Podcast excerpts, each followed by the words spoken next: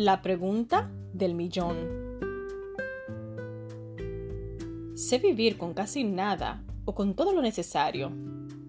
He aprendido el secreto de vivir en cualquier situación, sea con el estómago lleno o vacío, con mucho o con poco. Filipenses 4:12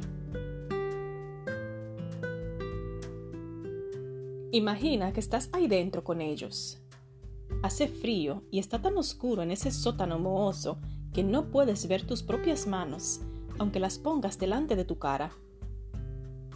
Lentamente apoyas tu espalda ensangrentada contra la pared de piedra, esperando que el frío calme el dolor de tus latigazos. Tus pies están sujetos a un cepo, dos gruesos trozos de madera con agujeros que te inmovilizan y te obligan a permanecer en una posición incómoda. Pero eso no es todo. Imagina que la única razón por la que estás en la celda más profunda de esa cárcel en Filipos es por predicar el Evangelio, por atreverte a sanar a una niña endemoniada. Tuviste un día largo y cansador. Fuiste atacada por una multitud enfurecida, azotada y entregada a los magistrados. Honestamente, ¿Qué tienes ganas de hacer después de todo esto? Tal vez llorar de pura frustración. Quizá quejarte. Pablo y Silas hicieron algo sorprendente. A medianoche se pusieron a orar y a cantar himnos. La pregunta del millón es esta.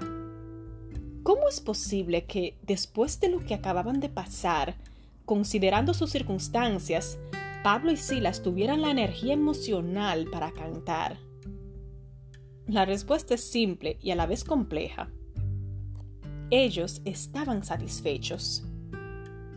El contentamiento no depende de que cambiemos nuestras circunstancias, sino de aquel que cambia nuestro corazón. No se trata de que finalmente logremos que nuestro marido, hijos o compañeros de trabajo también, sino de confiar en que, en en Jesús podemos hacerle frente a todo. En su artículo Contentamiento en todo tiempo, la escritora cristiana Patricia Namun reflexiona. Ella dice, así que, ¿cuándo se manifiesta toda mi confianza en Dios? Cuando mi gozo y seguridad no depende de mis circunstancias cambiantes, sino del Dios que nunca cambia y de sus promesas seguras. Cuando en medio de cada circunstancia recuerdo que Dios se preocupa por nosotras como un Padre y nada se escapa de su voluntad. Cuando recuerdo que esta vida es temporal y que llegará un día cuando no habrá más dolor y nuestro Rey Jesús hará nueva todas las cosas. Jesús, no sé cómo contentarme. Soy absolutamente incapaz de conformarme con mis circunstancias. A veces logro que las quejas no escapen de mis labios, pero mi corazón continúa gritando por dentro.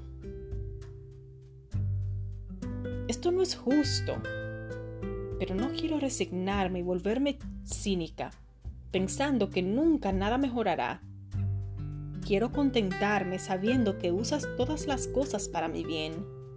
Solo tu espíritu puede lograr este cambio.